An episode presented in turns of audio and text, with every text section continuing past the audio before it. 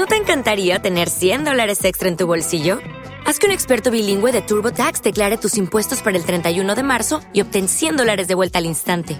Porque no importa cuáles hayan sido tus logros del año pasado, TurboTax hace que cuenten. Obtén 100 dólares de vuelta y tus impuestos con 100% de precisión, solo con Intuit TurboTax. Debes declarar para el 31 de marzo. Crédito solo aplicable al costo de la presentación federal con TurboTax Full Service. Oferta sujeta a cambios o cancelación en cualquier momento.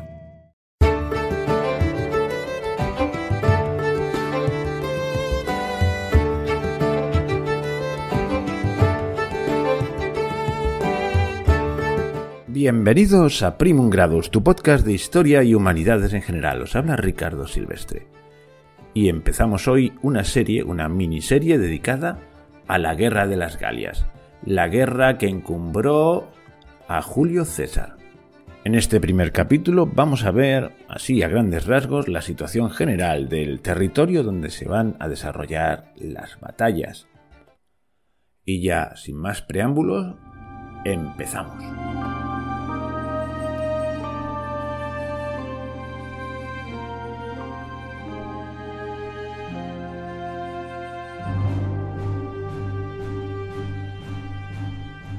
Nuestra historia empieza en el año 59 a.C.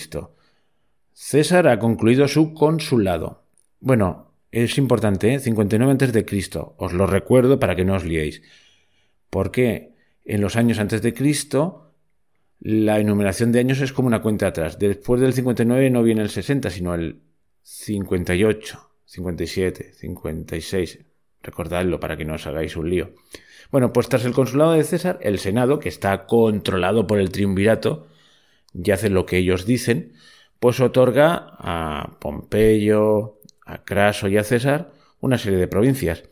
Craso, el rico hombre todopoderoso, se escoge para sí eh, la parte más importante, la provincia de Asia con Siria, que aparte de ser la provincia más rica, ofrece la posibilidad de una campaña de auténtico prestigio contra los partos. Ahí ya sí que por fin Craso cree que va a poder ganar su prestigio militar que tan esquivo le estaba hasta ese momento.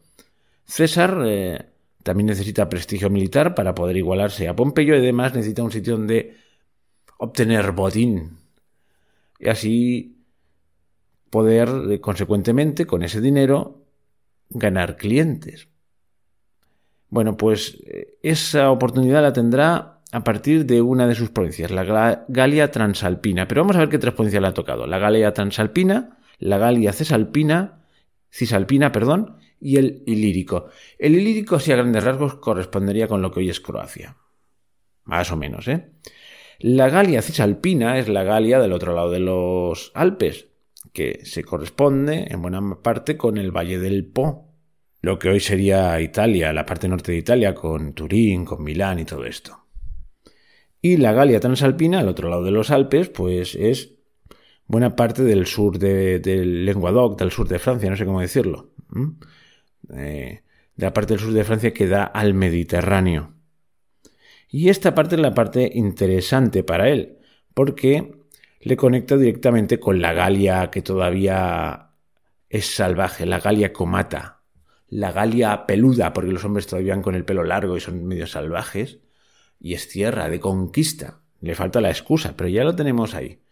Y bueno, la excusa no le tardaría en llegar, porque unos galos, vamos a ver, los galos eran los celtas, unas tribus galas que estaban establecidas en lo que hoy es Suiza, los helvecios, deciden pues mejorar su condición de vida pues pasando a las tierras bajas del Valle del Ródano y entonces pues pasan por las tierras de algunas tribus aliadas de Roma e incluso por parte del propio territorio romano.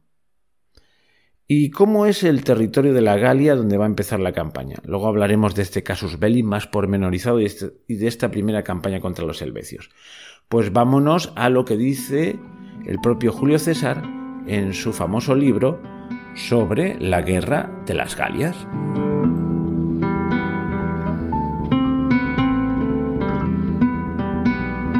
La Galia está dividida en tres partes. Una que habitan los belgas, otra los aquitanos, la tercera los que en su lengua se llaman celtas y en la nuestra galos. Todos estos se diferencian entre sí en lenguaje, costumbres y leyes. A los galos separa de los aquitanos el río Carona, de los belgas el Marne y Sena.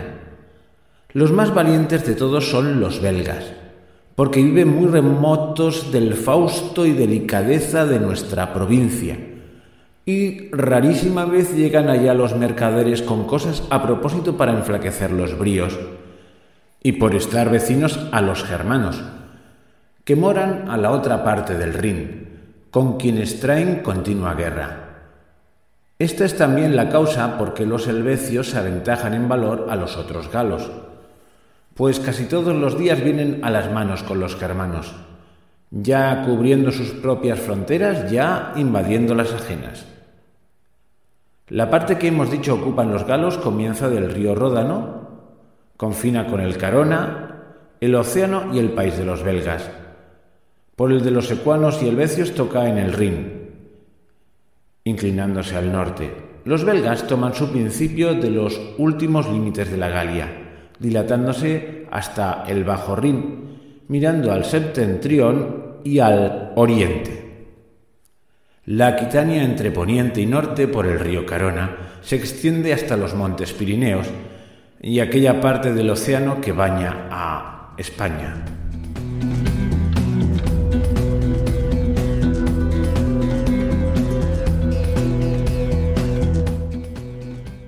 Os he leído el primer capítulo del comentario a la Guerra de las Galias de Julio César, que es una descripción escueta pero, pero muy completa del territorio. Y es una perfecta introducción para empezar a hablar de lo que se encontraría César al llegar allí. Bueno, los que me seguís solo por iVoox os recomiendo que, es decir, los que solo oís el podcast en audio, os recomiendo, ante todo, de que toméis, un, por ejemplo, un atlas físico y os vayáis a esa parte de, Europa, lo que es más o menos sobre lo que es Francia y algo más, como veremos adelante, y lo que dice el, río Garona, que ahí dicen Carona, el río, el Marne y todo esto, para que situéis más o menos los distintos territorios. Ya os he dicho que la zona que dominaban los romanos es la zona, hecho a grandes rasgos como lo que se conoce como el Languedoc, bueno, la zona costera del Mediterráneo, más o menos. Los que me seguís por YouTube, pues os he dejado un mapa que más o menos os orientará. Y nos damos cuenta de que a todo el territorio se le, denomina Galia, pero en el fondo, en el fondo, vemos que es una simplificación, porque ya distingue que hay distintos pueblos además de los galos. Y no entre muchos detalles, pero cada uno de estos pueblos, a su vez, eh, por decirlo de alguna manera, eh, se dividían en distintas tribus. O sea, los galos no eran una unidad política, los galos, que dice en su propia lengua, se llamaban celtas. Bueno, en realidad en su propia lengua no, en la lengua griega, los keltoi. Lo que parece ser es que los griegos tomaron este nombre de keltoi, a su vez de un nombre propiamente celta, de cómo se autodenominaban los celtas. Bueno, les ha llegado a través de los griegos el nombre de keltoi, celtas para nosotros. El texto que, que, he tomado pues está traducido al castellano bueno, y la, sabéis que las traducciones, traducciones perdón, siempre tienen sus más y sus menos. Por ejemplo, en un momento dado habla de Aquitania que linda con, los Pirineos y con España. Bueno, España, Hispania. Pero es curioso, ¿eh? Para que veáis lo de los nombres, Aquitania aún continúa. Tuvo, es un nombre que tuvo éxito, continúa. Quiero decir, ahora creo que no hay ninguna región de Francia que se llame Aquitania, pero sigue en el, en el inconsciente colectivo, por decirlo de una manera. Incluso os acordáis de Leonor de Aquitania en la Edad Media, etcétera, etcétera. Aquitania ha sido un nombre que ha tenido éxito. Igual que Bélgica. Bélgica, ahora vamos a empezar a describir el territorio, pues ocupaba lo que actualmente ocupa Bélgica, pero también buena parte o casi toda Holanda y buena parte, y le da también un buen bocado al nordeste de Francia. Era mucho más extenso y no eran propiamente galos. Y la Galia Narbonensis, que era parte de la Galia romana, pues Narbona, pues ha tenido cierta continuidad. En cambio, lo de Galia, pues ya sea lo que da como para la gente muy, muy redicha, ¿verdad? Porque la Galia se extinguió. En cambio, España, traducen España por Hispania, pero hay una continuidad histórica entre España e Hispania. En fin, España es la, la derivación lógica de la palabra Hispania. El territorio de la península ibérica siguió denominándose Hispania, mientras que la Galia pues acabó llamándose Francia, porque al ser invadida por los francos cambió de nombre. Eh, eso a algunos les ha hecho ver, pues hombre, cuál fue la influencia real, real de, los, de, los, pueblos invasores bárbaros con respecto al territorio. Hay quien dice que claramente fue mayor en, Francia porque les llevó a cambiar el nombre. Pero eso es una discusión de, de, otro lugar, pero es bueno saberlo. Digamos que los galos eran eso, los celtas. Y los celtas merece la pena que nos detengamos a hablar de ellos. De los belgas, pues voy a decir cuatro pinceladas pues eh, ya vemos que vemos un pueblo que los distinguen, pero indudablemente tenían influencia de los galos, y dicen que eran que al estar más alejados de la civilización, de lo que ellos consideran civilización, los romanos, es decir, de ellos mismos, y que solamente muy de tanto en tanto llegaban mercaderes y tal, bueno, pues que eran como más asilvestrados, mientras que los galos, pues al estar en contacto, bueno, pues ya están más civilizados y veremos que eso es cierto. Los aquitanos, pues es otro pueblo que se distingue claramente y bueno, aquí pues tendrían influencia también de los celtas y hay quien dice que también en buena parte en ese territorio se hablaba lenguas vascas o la lengua vasca. Tampoco está muy definido etnográficamente. Y si os parece bien, nos vamos a fijar en los galos, parte de, cuyos, de cuyas tribus ya están sometidas a los romanos. Los galos eran, formaban parte del gran ecúmene o, gran, o gran mundo celta. Y vamos a ver quiénes eran los celtas para que nos centremos un poquito.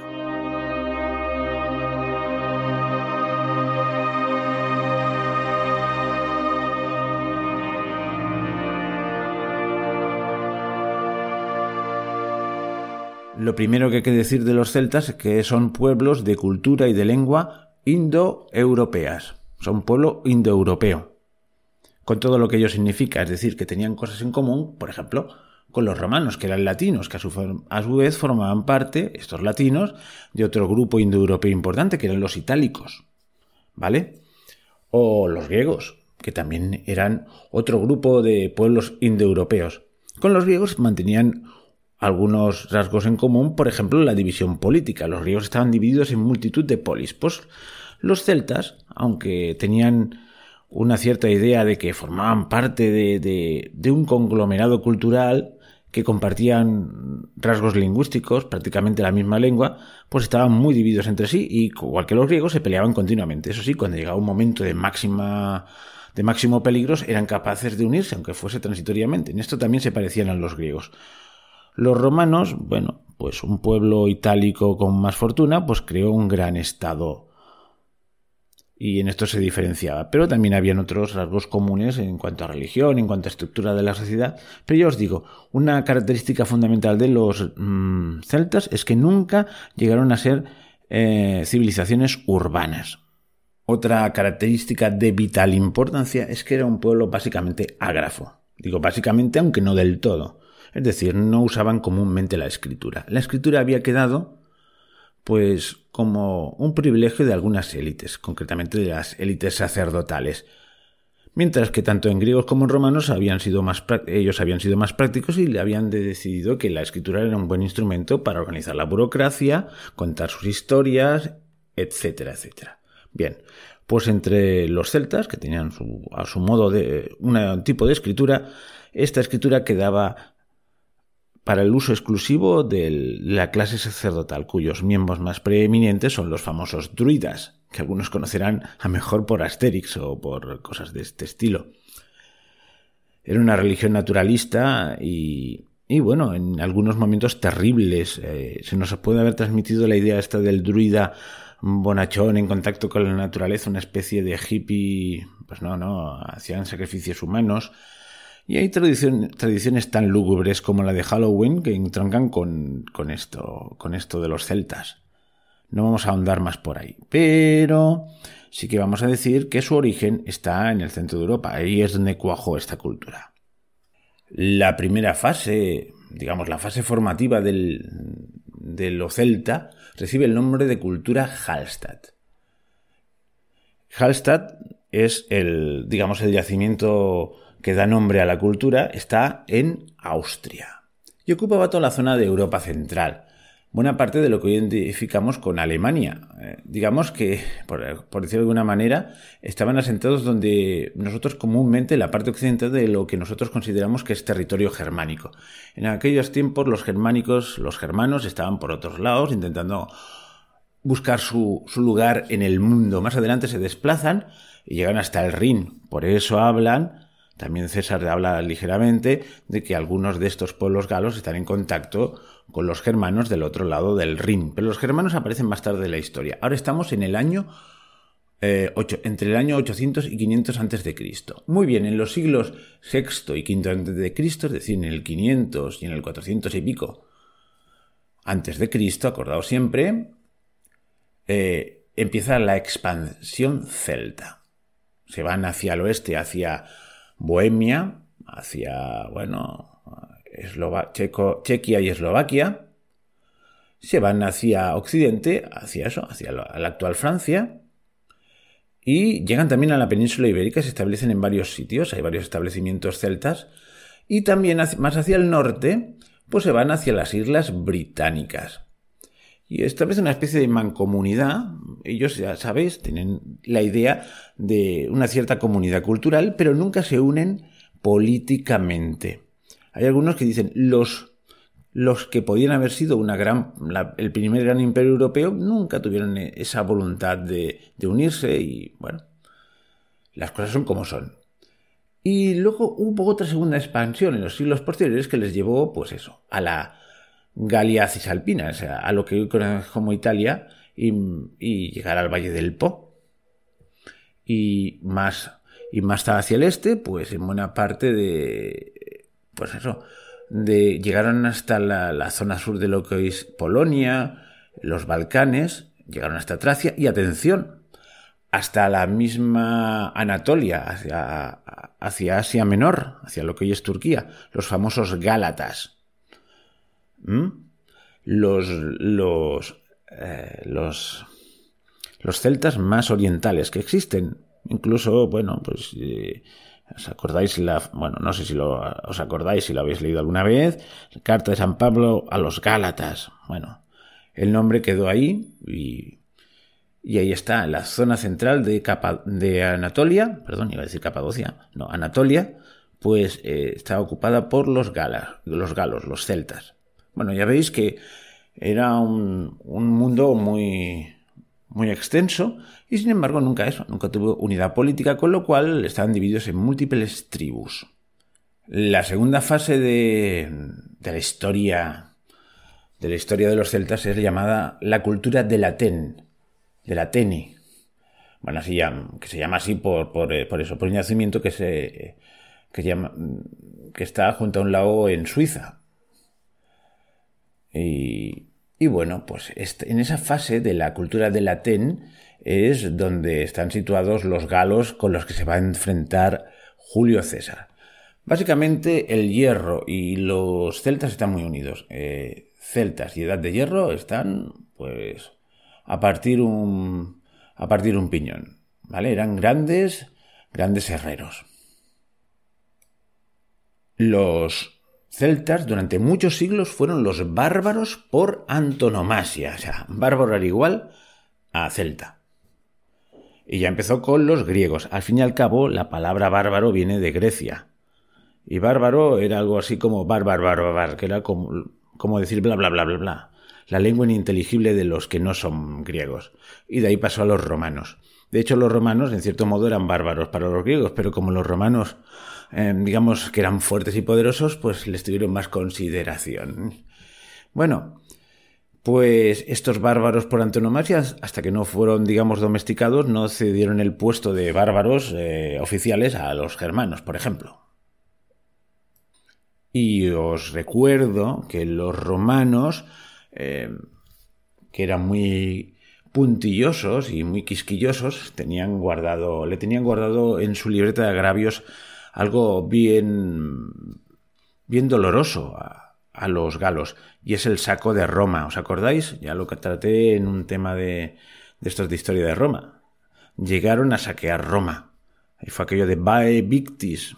¡Ay de los vencidos! Bueno, o sea que, que les tenían miedo. aquellos galos eran los que venían de la Galia, eh, de la Galia Citerior, de la Galia del norte de Italia. Bueno, pues también los griegos se las habían tenido tiesas con estos bárbaros celtas. Y vamos a ver un poquito cuatro cosas sobre su cultura y sobre su sociedad. Y si os parece, para no enrollarme, voy a, leer literalmente muchos párrafos de una página web de la, que se llama mihistoriauniversal.com, que me parece que hace un buen resumen. Os pondré el enlace en el cuadro de descripción de Evox y de YouTube. Dice, la furia de los celtas, eh, hablaba de cómo los consideraban los griegos y romanos, dice, la furia de los celtas en la guerra era legendaria y su valentía y experto dominio de los caballos eran muy admirados. No obstante, se los consideraba carentes de la disciplina de los soldados griegos y romanos. Algunas de las prácticas celtas, como conservar las cabezas cortadas de los enemigos distinguidos y presentárselas a los visitantes, eran consideradas horribles por los pueblos mediterráneos. El guerrero celta era completamente distinto al legionario romano, Llevaba el pelo blanqueado con cal y vestía pantalones en vez de túnica. Hago un paréntesis. Al principio del programa hablé de la Galia comata, la Galia melenuda o peluda, no sé cómo decirlo. Y es que efectivamente se refería a, esto, al, aspecto físico de estos galos. Otra cosa interesante es eso de los pantalones. Así que si veis a Asterix, eh, los cómics de Asterix, bueno, eso aciertan, ¿eh? Los galos van con pantalones, mientras que los romanos van con túnicas y con faldas. Bueno, con faldas, ya me entendéis. También llevaban joyas y una colorida capa a cuadros. Por lo general llevaban una larga espada de hierro, una lanza y un gran escudo de piel. El casco y la cota de malla le daban una protección adicional. Si bien hay muchos textos que nos dicen que los guerreros celtas iban desnudos a la batalla, excepto por el torques, que es una gargantilla decorada de oro o de bronce. Bueno, yo no sé si esto de ir desnudos a la batalla tiene que ver con esos guerreros también germánicos que tomaban unas, mm, digamos, unos hongos que les hacían, bueno, alucinógenos, que les hacían perder el control. Y una forma de parecer más fieros. Imagínate presentarte con un tipo enorme, rubio, enorme, que va, como su madre lo trajo al mundo y sin ningún tipo de miedo porque van totalmente colocados. Era una táctica de terror que, bueno, tendría su factor psicológico, no lo sé. Pero parece ser que no, realmente iban vestidos con pantalones y con su capa cuadritos. Una vez más, Asterix no nos lo describe bien, aunque sea un tebeo. Continúa el texto. La guerra era extremadamente importante para la sociedad celta. las tribus estaban gobernadas por élites guerreras, para las cuales su reputación de valentía en la batalla era una importante fuente de poder. El fracaso, en especial en el caso de un jefe, no era aceptable, y en ocasiones los jefes celtas se suicidaban para no sufrir la humillación de la derrota. Hemos dicho que eran indoeuropeos y que tenían un sistema de valores similar en algunas cosas a los romanos. Pues esto, en esto se les parece bastante. Esto también lo hacían algunos, algunos generales romanos, algunos prohombres romanos, de suicidarse ante la derrota, ¿verdad? El poder de un guerrero celta venía determinado también por el número de sus seguidores, de modo que su habilidad para distribuir la riqueza conseguida a través de las incursiones o las conquistas era de gran importancia. Una vez más, hay similitudes que iba a hacer. ¿Por qué Julio César estaba, eh, contento de que le hubiese tocado a la Galia? Porque era oportunidad de conquistas, de ganar dinero y ganar clientes. Exactamente lo mismo. Bueno, sigue este texto, dice, la agricultura de los pueblos celtas. La agricultura era la principal actividad de una comunidad celta, aunque su práctica variaba con el tipo de tierra. Por lo general los celtas utilizaban una agricultura mixta, con ganado y cultivos. El campo estaba cubierto de pequeñas granjas y poblados con asentamientos fortificados en las cumbres que servían como mercados, centros artesanos y capitales tribales. Capitales tribales, pero nunca grandes ciudades, no, no una civilización urbana, ya lo hemos dicho. Aquí dedica un apartado a las mujeres celtas. En la sociedad celta las mujeres ocupaban una posición más importante que en las sociedades griega o romana. Su habilidad como luchadoras es mencionada por varios escritores, y tenían derecho legal a la propiedad tras casarse. La existencia de importantes líderes femeninos, como la reina Boudica, de la tribu Iceni, los más temidos adversarios por los romanos en Gran Bretaña, demuestra que era posible que las mujeres ocuparan cargos muy importantes. Dice, la vida comercial celta. Al mismo tiempo que conquistaban sus tierras en Italia, Iberia y Anatolia, los romanos iban creando lazos comerciales con los pueblos celtas sin conquistar de la Galia y el centro de Europa. Roma necesitaba materias primas y esclavos. Los jefes celtas locales necesitaban bienes de lujo que entregar a sus seguidores y las oportunidades de conseguirlos mediante el saqueo habían disminuido, de modo que se creó un floreciente comercio, y según fue aumentando el volumen del mismo, la moneda se fue difundiendo cada vez más. Muchos de los soldados y castros celtas se transformaron en complejos asentamientos comerciales conocidos como ópida. Solo en la Europa del noroeste continuó la vida casi igual que en los siglos anteriores. Ya que hago un paréntesis, ya en las guerras en, las guerras púnicas, en una especie de guerra mundial entre Cartago y, y Roma, habían, pues eso, mercenarios mm, celtas, tanto en un bando como en otro. O sea que los celtas llevaban largo tiempo eh, aculturizados por, por, griegos, por griegos romanos cartagineses. Y digo por griegos porque fijaos que la primera colonia griega en Francia es Masilia, Marsella, que estaba en territorio de los galos. O sea que estos galos ya tenían eh, un largo contacto con, la, con, el mundo civilizado. Los, no eran unos brutos y, salvajes y redentos los que se encontró César. Aquí vamos, seguimos. Los bardos celtas. Aunque los celtas carecían de una literatura escrita, poseían una clase profesional de poetas, narradores de historias y músicos, los bardos, acordados de Asterix, aquel tipo de la lira o como se llame. Los bardos pasaban por un periodo de formación de 12 años, aprendiéndose de memoria una vasta tradición oral de poemas, historias. Poemas guion historias, pone aquí. O sea, una especie de cantares de gesta. También componían canciones para honrar o burlarse de la, gente todavía viva, por lo que eran tratados con gran respeto por los jefes y los guerreros, para los cuales la reputación lo era todo. Y no lo pone aquí, pero hoy en día se identifican los celtas con los pueblos que tocan la, eh, la guitarra, eh, la gaita, ¿verdad? Gaita igual a celta. Que también es mm, una identificación tanto gratuita porque la gaita no es exclusiva de los celtas, sino que ya se daba en Oriente Medio, en, en, Mesopotamia, en Egipto, bueno, en muchos sitios. Básicamente la idea del saco con que almacenaba aire. Por cierto, en catalán se llama sac de gemex, saco de gemidos. El nombre no me digáis que no es inigualable. Hoy en día los celtas se han mixtificado un poco y somos los pueblos celtas. Bueno, algo de razón tienen porque lo que, una de las cosas que unían los celtas era la lengua, una lengua de raíz común, que hoy, pues, hoy son muy escasas estas lenguas. Antes se hablaban en todo lo que es Britania, es decir, las islas británicas, tanto Irlanda como la Gran Bretaña, toda Francia, buena parte de España y todas las cosas que habían hacia, hacia el este, incluso la, la Galacia esa que había en la actual Turquía. Bueno, hoy quedan solo unos pequeños restos de esa cultura eh, celta en cuanto a lengua se refiere, ¿no? Por ejemplo, en Inglaterra el último resto fue el córnico, que se hablaba en Cornualles, que es esta especie de cuernecito. No sé cómo me expreso un poco así, de una manera un poco peculiar. Buscad Cornualles en un mapa de Inglaterra y lo veréis. Es una especie de cuernecito eh, que hay al sur, eh, al sur, de Inglaterra, costero, así, muy estrechito. Bueno, ya se extinguió en el siglo XX, si no me, si no me equivoco.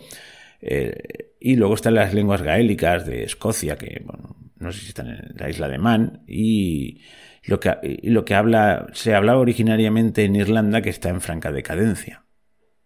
En, en la Bretaña francesa, que se llama, recibe el nombre de Bretaña porque fue una emigración de britanos posteriores a, a las invasiones germánicas, se fueron a refugiar ahí, etcétera, etcétera. Bueno, pues ahí también se habla el bretón, que es otro resto de lengua céltica, ya ves que está diseminado y, pero hay un cierto renacimiento así, ya os digo, mistificado del celtismo y entonces pues Galicia y no sé qué y se identifican por las gaitas, que ya veis que no es exclusivo. Y, pero bueno, es un renacer muy curioso. Y en la cultura popular quedan cosas también tradiciones celtas, pues lo de Halloween y alguna cosilla más que andará por ahí, pero bueno. Bueno, religión celta. Los celtas utilizaban un calendario muy parecido al actual y sus fiestas caían en momentos significativos del año agrícola. La primera de ellas tenía lugar el 1 de noviembre y señalaba el fin del año en curso y el comienzo del año nuevo. Conocido en Irlanda como Samain, era el momento en que los espíritus de los muertos podían vagar libremente, tradición que se ha conservado hasta nuestros días con la fiesta de todos los santos y el Halloween anglosajón. Vaya hombre, si lo vas a ver me callo y leo el texto, pero bueno. Los celtas creían en un gran número de dioses, más que en una única deidad todopoderosa, aunque estos dioses variaban de región en región. Se puede identificar tres figuras centrales, el dios de la tribu asociado con la guerra, el dios del cielo y la tierra, y el dios de la artesanía. El número de tres tenía un significado especial para los celtas. En el arte celta hay muchas estatuas con tres cabezas y dibujos con tres lados. Y otro paréntesis mío. Si vais a... bueno, no, no vayáis si no queréis. Si vais a, al programa que dediqué a la religión de los, de los europeos, una característica eran las triadas. Y aquí lo vemos una vez más. Bueno, sigamos. Algunas ceremonias religiosas implicaban el ritual de lanzar objetos valiosos, valiosos perdón, a pozos, ríos, arroyos, ciénagas o lagos. Los especialistas religiosos, conocidos como druidas, actuaban como intermediarios entre el hombre y los dioses. Además de supervisar todos los sacrificios, los druidas actuaban como jueces en causas criminales y tenían el poder de excluir de la vida religiosa de la comunidad a todos aquellos encontrados culpables. También tenían capacidad para comenzar rebeliones y unificar a las tribus contra Roma. Y bueno, podríamos hablar del arte, celta que tenía pues, su máxima expresión, como no, en la orfebrería, porque eran grandes, grandes, eh, grandes trabajadores del forjado de hierro, etcétera, etcétera. Pero ya nos hemos hecho más o menos una idea mm, así muy somera de los pueblos celtas y por ende de los galos, que era el nombre que recibían los celtas de mano de, de labios de los romanos. Luego iremos viendo cada una de estas tribus, según se vaya, vaya siendo necesaria. Pero nos vamos a fijar en una, la de los helvecios, que estaba mm, fuera propiamente del territorio de las Galias. ¿Y por qué nos vamos a fijar en los helvecios? Porque ellos proporcionaron el casus belli el casus belli que estaba buscando César para intervenir, porque los romanos eran muy legalistas. César se moría de ganas por avanzar con sus legiones por la Galia Comata, por conquistar tierras, por conseguir botín, pero necesitaba una excusa. Y los helvecios se la proporcionaron. Vamos a ver un poquito de los helvecios y cuál era su situación y por qué tuvieron que moverse del sitio. Cuando digo del sitio, es decir, de sus, de sus poblados.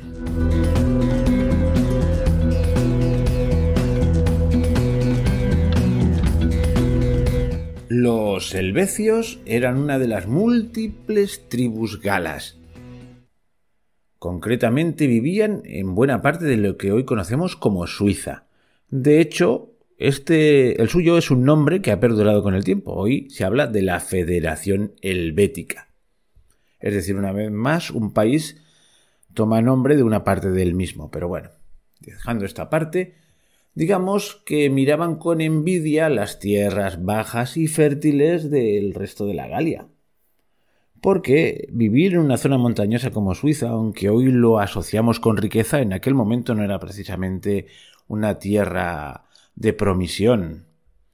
Las tierras montañosas son frías en invierno, no tienen demasiadas zonas cultivables, bueno, la ganadería pues en los prados, pero ya me entendéis, lo básico de una economía antigua no, no podía asentarse de forma contundente en esas condiciones geográficas. Además estaban continuamente hostigados por las tribus germánicas, así que todo indicaba que aquel no era el lugar idóneo y decidieron pues no hacer una expedición, sino hacer una migración masiva. Buscaban una nueva patria al norte del río Garona, una zona fértil y llana. Y todos los poblados se unieron bajo el mando de Orgetorix. Y claro, para organizar esta expedición tenían que pasar por territorios que no eran los suyos. Y pasaron por territorios de algunas tribus eh, pues aliadas de los romanos y también por la propia Galia Narbonense. Así que ya tenía Julio César un primer casus belli para empezar su tan ansiada guerra. Casus belli, es decir, causa de guerra, es, por así decirlo, la excusa para iniciar una guerra. Normalmente esas excusas, cuando estás débil, pues las dejas pasar. Bueno, va, no ha pasado nada. Cuando estás fuerte y piensas que puedes ganar esa guerra, pues las aprovechas con fruición. A lo largo de la historia ha habido muchos casos belli curiosos, ¿no? Pues un acorazado que explota en La Habana, que se llama Maine, un no sé qué, un barco que, que explota en la bahía de Nankín, em, unos, eh, unos compatriotas tuyos eh, rusos que son asediados por tropas neonazis. Cualquier cosa sirve. Si estás fuerte, atacas. Y si no, pues dices, ¡ay! Protestas con la boca, con la boquita pequeña. Bueno, pues ya tenemos la excusa de Julio César para una primera intervención bélica. Parar a este pueblo en marcha. Veremos con detalle cómo marchaba este pueblo, ¿eh? Es decir, no iban solo las tropas, iban las tropas con las mujeres, los niños, los esclavos, todos, todos los utensilios de la casa, lo que podían llevar a cuestas, porque hicieron una política de quemar las naves para no dar vuelta atrás. Digamos que destruyeron, quemaron sus propias eh, aldeas. Y en este punto lo dejamos, y veremos la, esta primera guerra contra los helvecios, en el próximo capítulo. En este capítulo pues hemos presentado pues las razones por las que Julio César le había tocado estar por la zona y hemos presentado un poquito la situación de las distintas tribus que habitaban el territorio de las Galias. La semana que viene empezaremos con las batallitas. Y bueno, y si os ha gustado, pues poned un me gusta y estas cosas y, y nos vemos de aquí más o menos siete días. Día arriba, día abajo. Hasta pronto. Here's a little known fact almost half of all waste generated in Montgomery County comes from businesses, organizations, and government facilities. Reducing the amount of waste in your workplace will have a positive impact on our environment. It can also save you money on your disposal costs. Reducing waste and recycling at your business is easy to do and is the law in Montgomery County. Make it your business to recycle right. Learn more at montgomerycountymd.gov slash recycle right or call 311.